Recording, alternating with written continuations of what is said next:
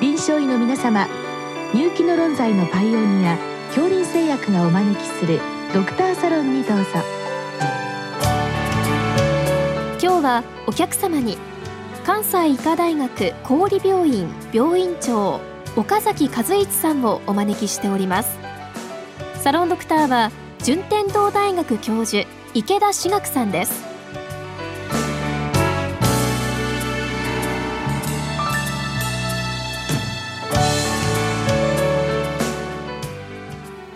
岡崎先生よろしくお願いいたします。よろしくお願いいたします。本日は IgG4 関連疾患についてのご質問なんですけれども、はい。ちょっとこの疾患ですね、そもそもどういった疾患なんでしょうか？あの概念としては2011年に我が国の厚生労働省の研究班が提案して同じ年にまあ国際シンポジウムで国際的にも認知された疾患、まあ、新しい疾患なんですけども、まあ、あの我が国から発信された疾患概念としてまあ近年注目されておりますが、えー全身の、まあ、あらゆる臓器にあの微慢性あるいは限局性に主題それから主流結節、えーもしくは管状の臓器ではその飛行を定義する全身疾患というふうな定義がされております。あの臓器の組み合わせにはいろいろありますが単発の臓器の場合ももちろんございますが共通点としては血清医学的診断で、まあ、血中の IgG4 が高値であるということそれから組織的に IgG4 陽性の形質細胞とリンパ球が、まあ、著名や浸潤を認めること。から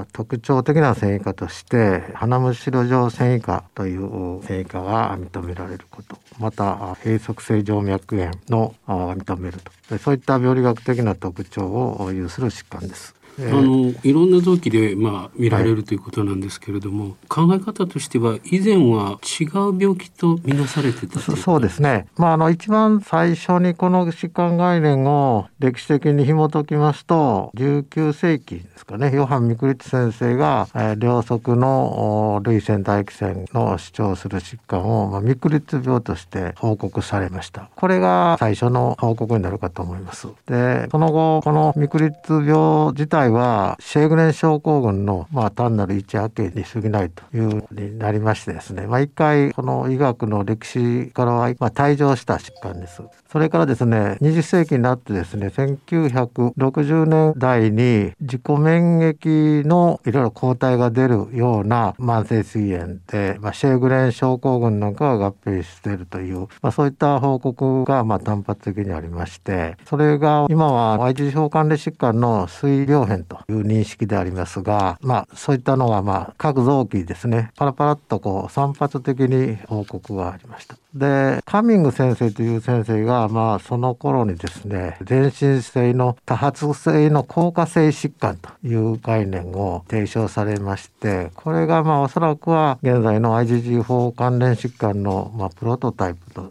そういうふうにまあ、今、我々は考えておりますが、まあ、いずれにしましても、自己免疫性膵炎という概念は、もともとはですね、えっ、と、膵がんで手術した患者さんで、まあ、術後組織を調べてみると、どこにもがん細胞がなくて、まあ、種類を形成する慢性膵炎ということで、まあ、私なんか医者になった当時は、種類形成性膵炎というふうな、まあ、膵炎の一種としてですね、認識はされておったんですが、まあ、それが、まあ、その後、IgG4 の陽性の形質細胞が著しく浸潤するということなどが分かって、まあ、現在は IgG4 関連疾患の水病変と。で、そういった、まあ、病変が胆管炎ではですね、原発性硬化性胆管炎と。これもまあ難病のの一つなんですけども、その中には IgG4 関連のまあ硬化性胆管炎がまあかなり間違って診断されていたというのが考えられています。それから甲状腺疾患なんかでもですね、橋本病という診断のもと手術された患者さんの中には40%くらいが IgG4 関連の慢性甲状腺炎だとかですねあるいはあの後腹膜腺症なんかにしましてももちろんそのがんなとかあるいは感染症などの、まあ、二次性の後腹膜腺症もあるわけでありますが、まあ、原因不明のいわゆる特発性の後腹膜腺症の中にはこの IgG 関連の硬化性後腹膜腺症が、まあ、かなり混ざっているとかですね。今全身の慢性炎症性の疾患がこの IgG4 の関連疾患のキーワードで今分類されている。で、まあ、特に、えー驚くのは例えば喘息もですね通常の喘息と臨印象的になかなか症状では区別がつかない喘息発作があり、まあ、そういった方でもですね気管支の壁飛行があるタイプで、まあ、IG 法関連の呼吸器病変というのがまあ最近分かってきましたしまた動脈瘤なんかでもですね従来はまあ動脈硬化に伴うものというふうに考えられておったんですけども動脈壁の中膜外膜に非常に強い炎症を線維化を起こすということで、まあ、動脈周囲炎のような、まあ、範疇にも入ってきますけども、まあ、そういったもので、まあ、動脈瘤のあるということも分かってきて、まあ、今だから各臓器の関連学会の方でですね今精力的に臓器の IG 法関連疾患のその定義診断基準などが今我が国では活発に行われているというのが現状だと思います。もう今まで見過ごされてた疾患がたくさんここに含まれるということなんですね。はい、そういうことだと思いま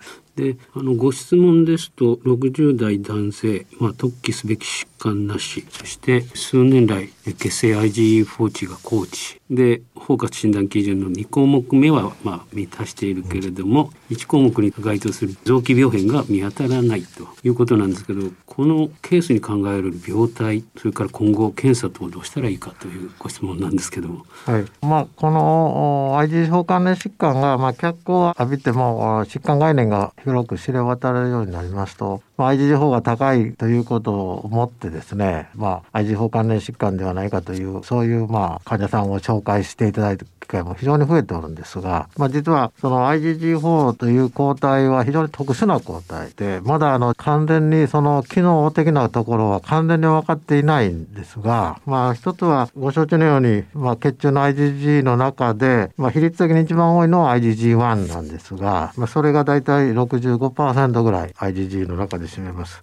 で一方、まあ、IgG4 というのは最も少なくて、まあ、2%から4%ぐらいというふうに言われております。で抗体の性格は非常に異なっておりまして、まあ、特徴的なことでは補体との結合性がないということがこれはもうあの以前から分かっております。それからまあ胎盤を通過するということも分かっておりますが最近の研究で分かってきたことは実はあの抗体の FC ポーションの FC 部分がですねあの抗体の立体構造で SS 結合でまあくっついてるんですけども IgG4 は非常にそれが弱いということをそれでこの arm exchange と言われるんですけども FC のところがまあ離れやすくってそれからまた、えー、別のですね、え、抗原を認識している IgG4 と、まあ、このキメラ抗体のようにですねまたくっつくという非常に、まあ、変わった性格が、まあ、あるということが分かってきましてで、まあ、以前からですねこの IgE のカウンターパートとして、まあ、遮断 IgE の抗原がこのアレルギーを、まあ、起こす抗原も IgE が非常に関わっているということが分かっているわけでありますがこの IgE のその働きを遮断するような遮断抗体ではないかと。つまり、まあ、ある A というアレルゲンの抗原がある場合に、その IgG4 が、その全く抗原を認識してない IgG4 と A というアレルゲンを認識する IgG4 が、それぞれそのキメラを作るとですね、弱いながらも抗原を処理するキメラ抗体が2つになりますのでね、まあ、倍の抗原の処理能力ができると。いうふうなことが分かってきて、まあ、結果的にですね、アレルゲンのそういう排除をしたりですね、あるいは、えっと、FC 部門でリウマチ因子のように他の、まあ、変性したあこの IgG のサブクラスの抗体と FC 部門とくっついてですね、えー、まあ、ポリマーのような、まあ、抗体になってですね、その変性した抗体なんかを、まあ、処理する、そういった機能もあるということが分かってきました。で、まだよく分からない抗体なんですけども、まあ、IgG G4 が増える病態というのは、まあ、いくつかあるわけです。アレルギーとか、まあ、喘息でも増えますし、それから実は、がんの膵がんとか胆管がんなんかでも、まあ、1割ぐらいの患者さんはヒット的に増えるということも分かっています。でまあ、そういったことを考えてみますと、まあ、IgG4 関連疾患における IgG4 の意義というのはまだよく分かってないんですが免疫反応を抑えた結果として増えている側面はあるかと思います。うんそれでご質問の2でですね、ええ、この症例はやはり非特異的 IG が高値抗酸球数も高いということなんですけども、え、これはやはり IgG4 の高値と関係しているんでしょうか、これが非常に難し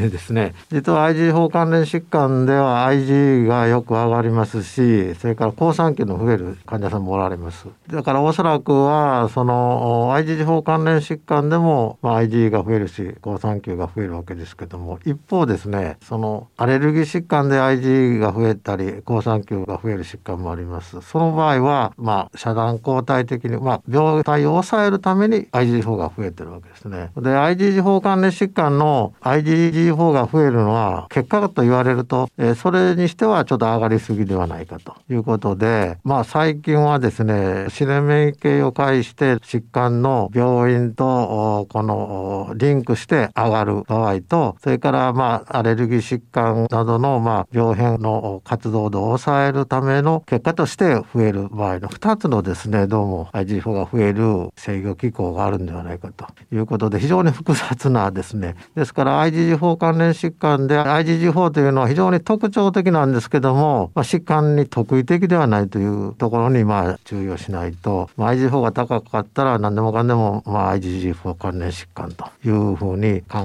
えがちなんですけども、まあ、そこにはある程度注意しないといけないということですね。IgG4 が本当にその今のところ病院に確実に結びついてるというのが分かってるのは天胞層ですかね。上皮のタイトジャンクションの分子のデスモグレインそれに対する自己抗体が IgG4 であって、まあ、それは確かにそのタイトジャンクションの機能を阻害して病院につながってるわけですけども今のところですね残念ながら IgG4 が病院とダイレクトにつながってるという決定的なところは、まあ、今まだ見つかっていません。という意味では、まあ、ファジーな判断の難しい抗体かと思います。まあ、ご質問の症例ですとやはり、まあ、一つには IgG4 関連疾患の発生に注意しつつアレルギーも含めてフォローアップしていくということになんでしょうか。でここは非常に難しくてあの日本ではですね包括診断基準とそれからまあ各臓器の学会の approve された臓器診断基準というのがですね、まあ、併用して作られてます。で欧米ではですねリウマチ学会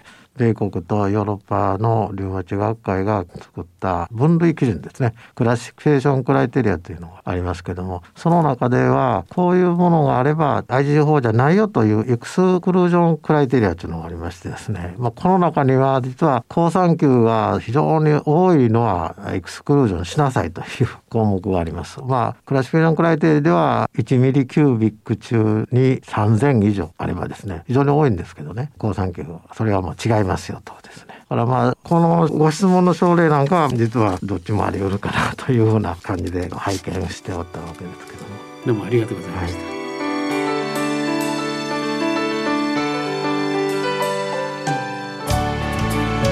今日のお客様は関西医科大学郡病院病院長岡崎和一さん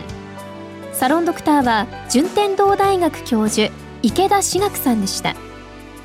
それではこれで恐林製薬がお招きしましたドクターサロンを終わります。